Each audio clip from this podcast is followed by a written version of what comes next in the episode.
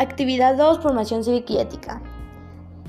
Las redes sociales influyen dando que la identidad se construye a partir de lo que nos rodea, o sea, el contexto. Las redes sociales también pueden llegar a tener un impacto en quienes somos y cómo nos desenvolvemos frente a los demás, ya que nos exponen, nos abren y nos permiten entrar en las vidas de los demás, de manera que somos más vulnerables a tener crisis de, de identidad ya que juegan el papel mucho más importante que normalmente se piensa en el desarrollo de la identidad.